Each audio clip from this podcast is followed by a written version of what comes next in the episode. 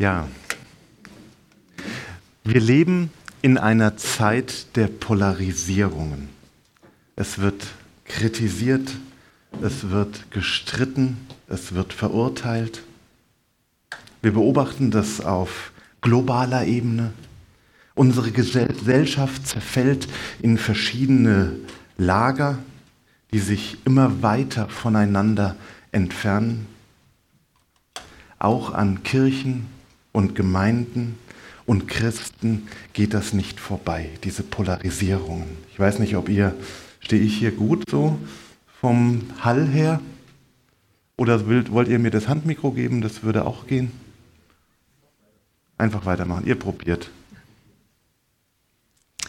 Wer von euch eine hitzige Debatte entfachen will, der spreche nur ein Thema wie Gender, Klimawandel, Atomkraft, Migration, Impfung, Pandemie an.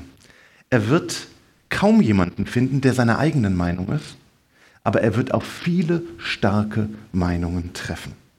Unsere gegenwärtige Situation erinnert den Medienwissenschaftler Bernhard Pörksen an den Roman Der Zauberberg von Thomas Mann aus dem Jahr 1924. In ihm wird die fiktive Geschichte eines siebenjährigen Sanatoriumsaufenthaltes des Hamburger Kaufmannssohnes Hans Kastrop erzählt.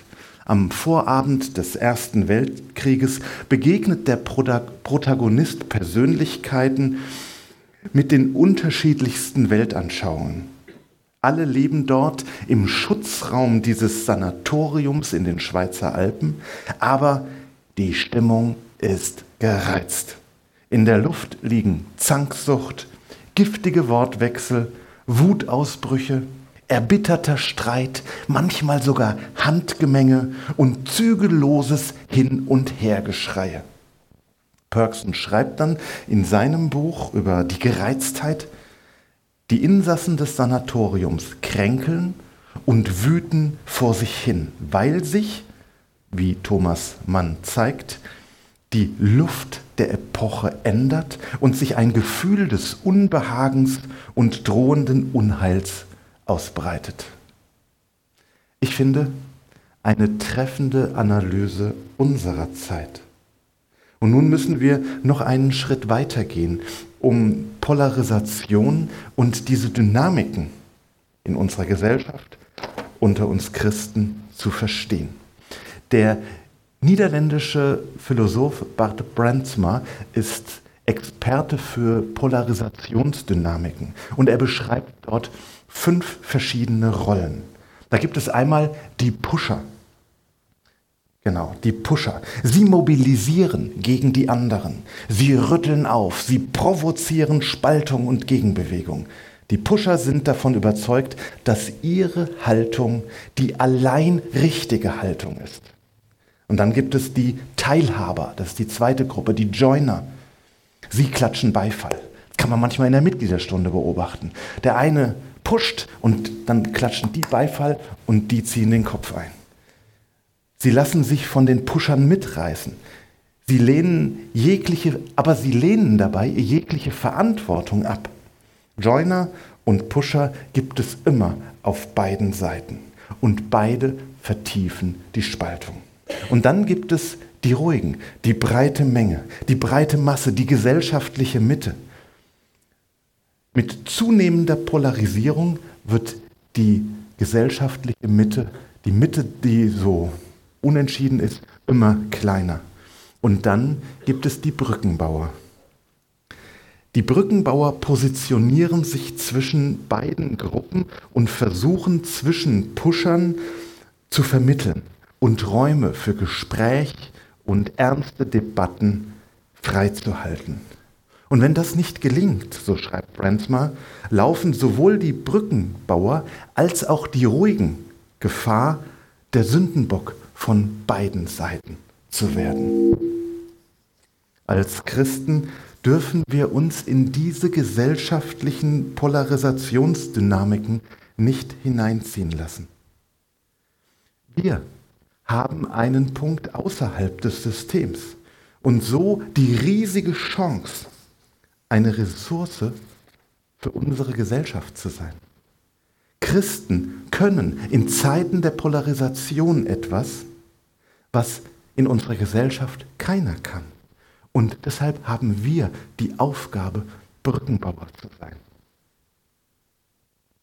Ich habe einen Vers aus dem Galaterbrief oder zwei Verse aus dem Galaterbrief, auf die ich hinaus will. Und um sie zu verstehen, müssen wir die gesellschaftlichen Spannungen zur Zeit des Paulus verstehen. Da gab es drei große Spannungen, Klüfte in der Gesellschaft. Das eine war die große Kluft zwischen Juden und Heiden. Für einen Juden war es streng verboten, auch nur das Haus eines Heiden zu betreten oder gar Tischgemeinschaft mit einem Heiden zu haben. Er würde sich verunreinigen. Und für einen Heiden war es bei Todesstrafe verboten, den inneren Bereich des Tempelbezirks zu betreten. Da stand ein Schild, wenn ein Heide dort hineintritt, Todesstrafe. Und es gab eine Tempelwache, die das auch umsetzte. Der ganze Brief an die Galater entzündet sich zwischen dieser, an dieser Spannung zwischen Juden und Heiden. Aber das war nicht die einzige Kluft, tiefe Kluft, tiefe Spaltung in der Gesellschaft. Es gab eine tiefe gesellschaftliche Kluft zwischen Sklaven und Freien. Nach Aristoteles war ein Sklave ein beseeltes Werkzeug. Im Denken der Antike gab es eine Naturordnung, die Menschen in unterschiedliche Klassen einordnete. Und ein Sklave war im Denken der Antike von Natur aus zur Sklaverei bestimmt. Deshalb konnten die Kinder von Sklaven auch keine Freien sein, sondern mussten automatisch Sklaven sein, weil sie waren halt minderwertige Menschen. Das war so tief in der Antike im Denken der Menschen verankert, wie bei uns die Hautfarbe. Und deshalb vererbt sich das auch immer weiter. Und die dritte große Kluft war die Kluft zwischen Mann und Frau. Da könnte man jetzt viel zu sagen. Die Antike ist sowohl im Heidentum als auch im Judentum zutiefst vom Patriarchat geprägt. Die Kluft zwischen Mann und Frau. Die Antike war zutiefst vom Patriarchat geprägt. Der griechische Dichter Hesiodot 700 vor Christus charakterisierte die Frau als eine Strafe der Götter. Auch Aristoteles 350 vor Christus sagte, ein Weibchen ist ein verkrüppeltes Männchen. Das prägte die Menschen. Und eine Aufwertung der Frau in der Bibel beginnt eigentlich mit Jesus. Und es ist kein Zufall, dass er, dass der Auferstandene zuerst einer Frau begegnet. Und diese drei großen Spannungen prägen die Antike, prägen die Menschen in der Gegend Galatien, prägen das Judentum, prägen den Paulus. Sie sind von Abgrenzung und Ausgrenzung, von Über- und Unterordnung geprägt. Und nun ist es sehr spannend, wie Paulus mit diesen Spannungen im Galaterbrief umgeht. Und das kann uns eine Richtung zeigen, wie wir mit den Spannungen unserer Zeit, den tiefen gesellschaftlichen Zerrissenheiten umgehen können. Paulus schreibt im Galaterbrief Kapitel 3, denn ihr seid alle durch den Glauben Gottes Kinder in Christus Jesus. Hier ist nicht Jude noch Grieche. Hier ist nicht Sklave noch Freier. Hier ist nicht Mann noch Frau. Denn ihr seid allesamt einer in Christus Jesus. Hier zeigt uns Paulus den Punkt, wie wir Polarisation und Spannung überwinden können. Trotz Unterschieden zeigt er uns eine neue Perspektive, den Punkt außerhalb des Systems. Er zeigt uns nämlich eine neue gemeinsame Zugehörigkeit. Und diese neue gemeinsame Zugehörigkeit überwindet Grenzen und Spannungen zwischen Menschen. Durch den Glauben seid ihr Gottes Kinder in Christus Jesus. Ihr seid allesamt einer in Christus. Gemeinde kann etwas, was ein hohes Gut in unserer Gesellschaft ist. Sie kann nämlich Polarisationen und Spannungen überwinden. Sie kann unterschiedlichste Standpunkte und gegensätzlichste Sichtweisen zusammenhalten, wenn sie den Punkt außerhalb des Systems hat. Weil wir den Punkt außerhalb des Systems haben, das gemeinsame Kind Gottes sein. Du bewertest manche gesellschaftlichen, politischen, theologischen Positionen ganz anders als ich. Ich habe eine andere Prägung, eine andere Anschauung, eine andere Überzeugung. Aber wir sind miteinander verbunden, weil wir Geschwister sind, weil wir gemeinsam Jesus nachfolgen, weil wir gemeinsam Kinder Gottes sind. Wir haben eine gemeinsame Grundlage, auf der Zuhören und Gespräch, Wertschätzung und Annahme möglich werden. Und deshalb ist Gemeinde der Ort, wo Menschen, die sehr unterschiedlich sind und sehr unterschiedlich denken können, doch eins sein können. Das kann diese Welt nicht. Es zieht sich durch das gesamte Neue Testament hindurch, dass aber um diese Einheit immer auch gerungen werden muss. Es ist nicht leicht.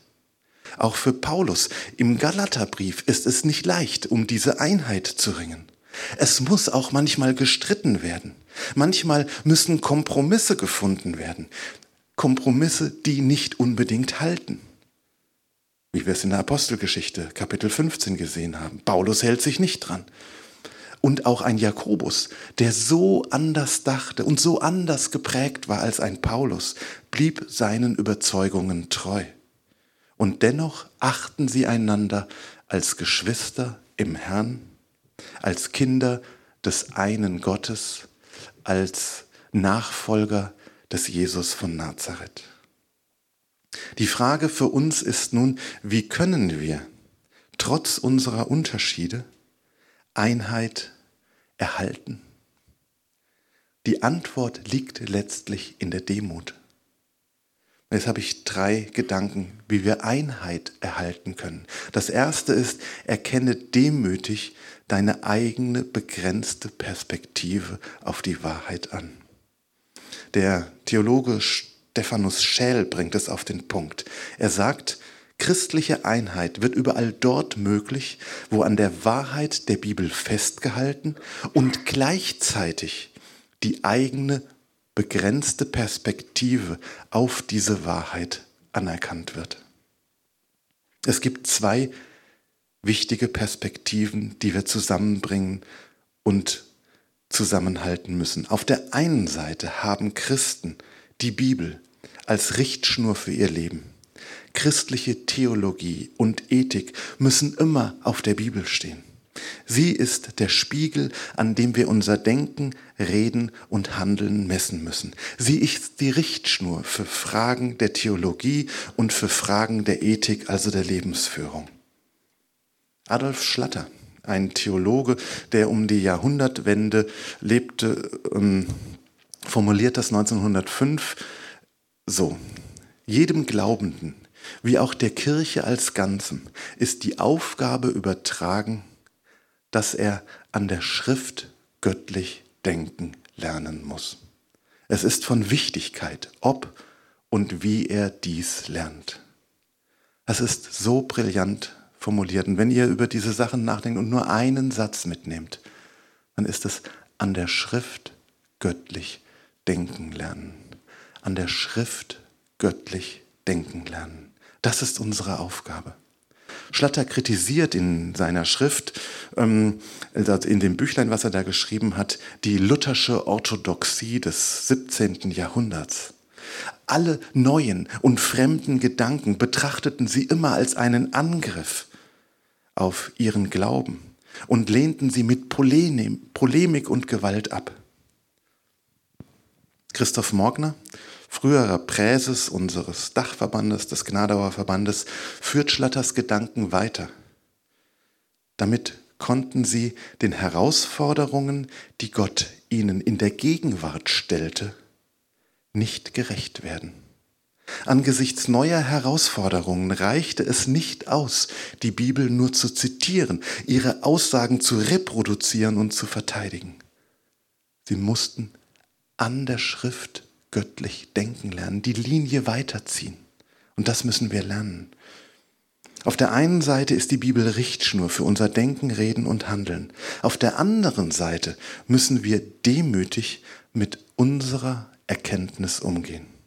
Keiner von euch und auch ich nicht haben die Weisheit mit Löffeln gefressen. Keiner von uns ist im Besitz der vollen Wahrheit. Mich beeindruckt die Demut, die der anglikanische Bischof N.T. Wright, der tausende und abertausende Seiten theologischer Literatur geschrieben hat.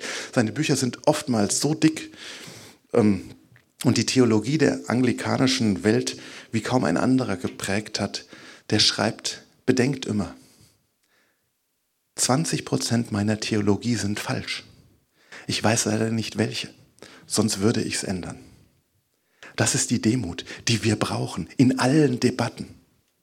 20 Prozent von dem, was ich sage, sind falsch. Ich weiß leider nicht welche, sonst würde ich es ändern.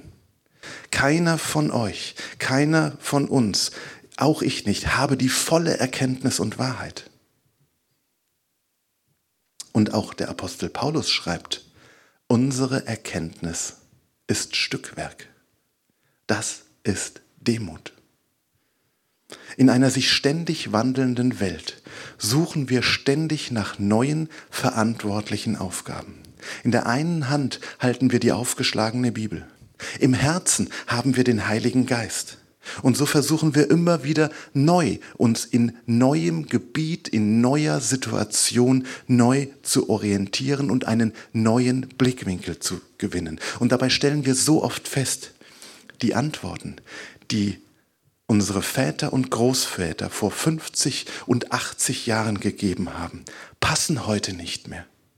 Und das, was wir heute sagen, ist nur vorläufig. Ich weiß es nicht, wie Christen in 30, 50 oder 100 Jahren das dann beurteilen. Ohne diese Demut wird es nicht funktionieren. Paulus schreibt im zweiten Korintherbrief nicht, dass wir Herren wären über euren Glauben, sondern, das ist ganz interessant, was sind wir denn? Wir sind nicht die Herren, die jetzt bestimmen, was ihr alles zu glauben und nicht zu glauben habt, sondern was sind wir? Er schreibt, sondern wir sind Gehilfen eurer Freude. Christen mit einer starken Überzeugung erliegen sehr oft der Versuchung, sich als Herren über den Glauben anderer aufzuspielen. Aber du bist niemals der Herr über den Glauben anderer. Du kannst niemanden mit Druck dazu bringen, deine Meinung oder Einstellung zu übernehmen. Wer Druck ausübt, übt Macht aus.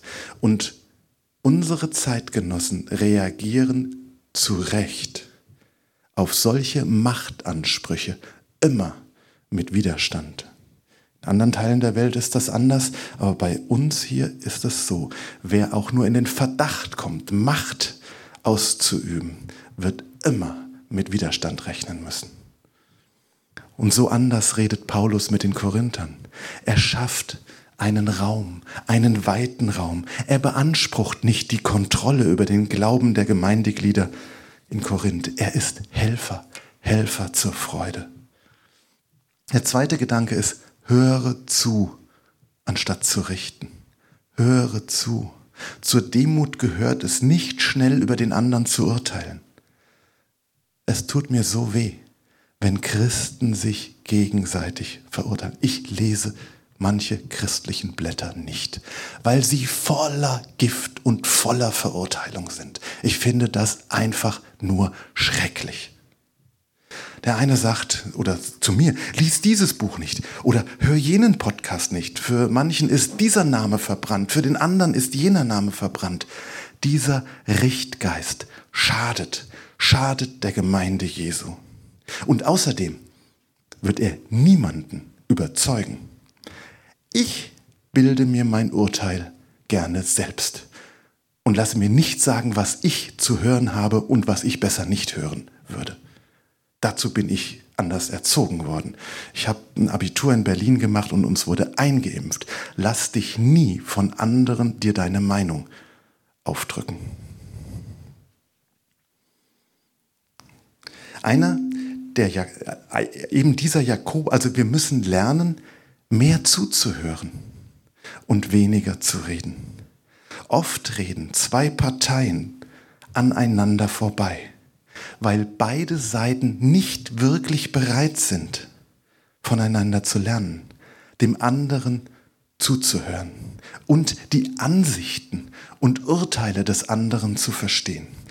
Eben jener Jakobus, der Hauptkontrahent des Paulus in der Frage nach dem Halten des jüdischen Gesetzes im Neuen Testament, schreibt in seinem Brief, den Luther als stroherne Epistel bezeichnet, jene Worte, ein jeder Mensch sei schnell zum Hören und langsam zum Reden.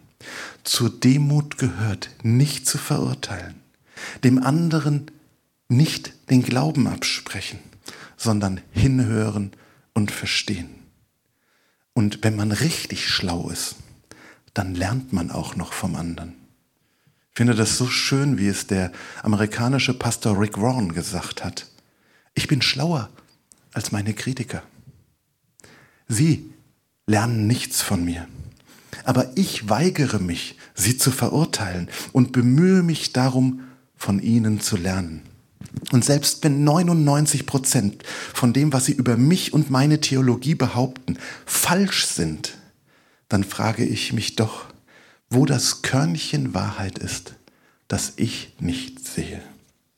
Höre zu, anstatt zu richten. Und der dritte Gedanke, verbreite Liebe, Vertrauen und Hoffnung. Wir leben in einer Welt, die sich verwandelt, die sich ändert.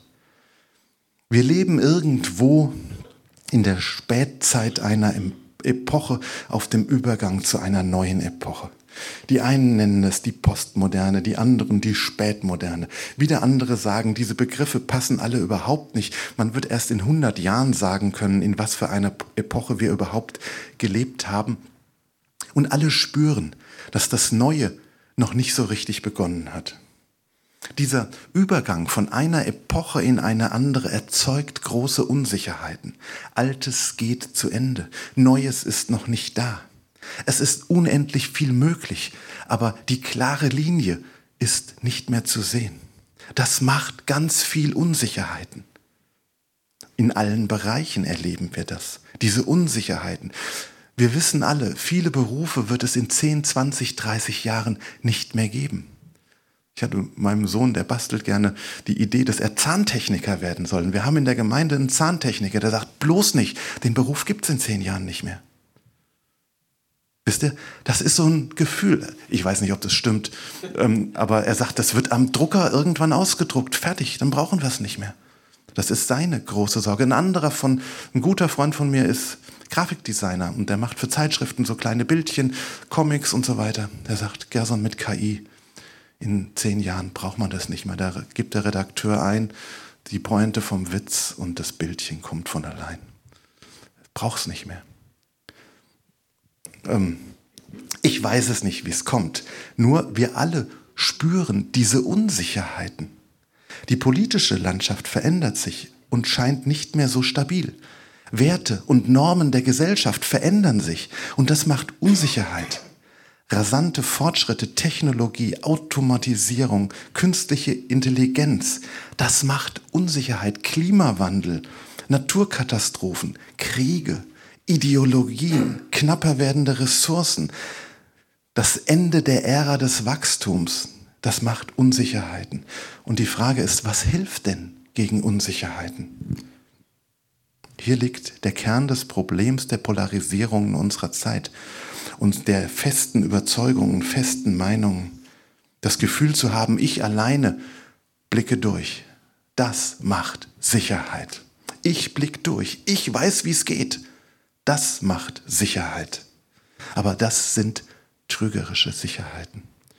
Der Hirnforscher Philipp Sterzer sagt, Überzeugungen geben uns die Sicherheit in einer Welt voller Unsicherheiten, das Richtige zu tun.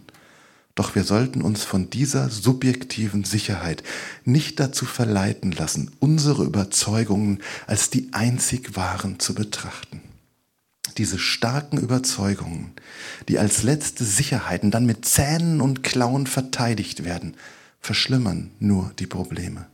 Seien sie politisch, religiös, philosophisch oder gesellschaftlich. Und was können wir nun als Christen in eine Welt der Unsicherheiten hinein sagen? Liebe und Hoffnung. Das, der Megawert ist Vertrauen. Wenn dir jemand nicht vertraut, dann sind Daten und Fakten eher verhärtend. Dann scheitert es, dass sich Menschen mit Argumenten überzeugen lassen. Gerade diejenigen, die eine stark, starke Meinung haben, sei es über die Endzeit, sei es über christliche Ethik, Umwelt, Corona, Gender, Atomkraft, Krieg, Migration, was auch immer, sie wird nicht von allen geteilt. Und ich habe so den Eindruck, je spitzer, je, je schärfer die Spitze der Meinung, desto tiefer das Misstrauen ihr gegenüber. Der Schlüssel ist nicht, alles ganz genau zu wissen und zu beurteilen. Der Schlüssel ist nicht, eine starke Meinung zu diesem und zu jenem zu haben. Der Schlüssel ist Vertrauen. Vertrauen. Wir haben das in der Corona-Krise gelernt. Mit Daten und Fakten zu argumentieren, funktioniert nicht, wenn Menschen dir nicht vertrauen. Wenn du belehrend auftrittst, kannst du so viele Daten und Fakten präsentieren, wie du willst. Du kannst ein weltweit respektierter Professor für ähm, Virologie sein und dir wird nicht geglaubt. Die einzige Antwort, die wir da haben, ist Liebe. Liebe. Liebe und Hoffnung sind zwar nicht das Gegenteil von Polarisierung und Angst, aber das Gegenteil von Angst ist Mut und das Gegenteil von Liebe ist Hass und das Gegenteil von Hoffnung ist Verzweiflung. Polarisierung und Angst sind Brutstätten von Hass und Gewalt. Liebe und Hoffnung sind Quellen von Versöhnung und Mut. Und das ist der Megawert der Christen in Zeiten der Unsicherheit. Liebe und Hoffnung. Es gibt so viele Christen, die malen schwarz. Sie sehen den Untergang der Welt in den nächsten Jahren und das schon seit 100 Jahren. Aber zum christlichen Glauben gehört die Hoffnung auf eine bessere Welt. Und die Hoffnung auf einen Gott, der die Zügel niemals aus den Händen verliert. Ich möchte, ich komme zum Ende, möchte schließen mit einem Zitat von Dietrich Bonhoeffer. Er lebte in sehr dunkler Zeit. Optimismus ist in seinem Wesen keine Ansicht über die gegenwärtige Situation, sondern er ist eine Lebenskraft, eine Kraft der Hoffnung, wo andere resignierten. Eine Kraft, den Kopf hochzuhalten, auch wenn alles fehlzuschlagen scheint. Eine Kraft, Rückschläge zu ertragen. Eine Kraft, die die Zukunft niemals dem Gegner überlässt, sondern sie für sich in Anspruch nimmt. Es gibt gewiss auch einen dummen und feigen Optimismus, der verpönt werden muss. Aber den Optimismus als Willen zur Zukunft soll niemand verächtlich machen, auch wenn er hundertmal irrt. Es gibt, es ist die Gesundheit des Lebens, die der Kranke nicht anstecken soll.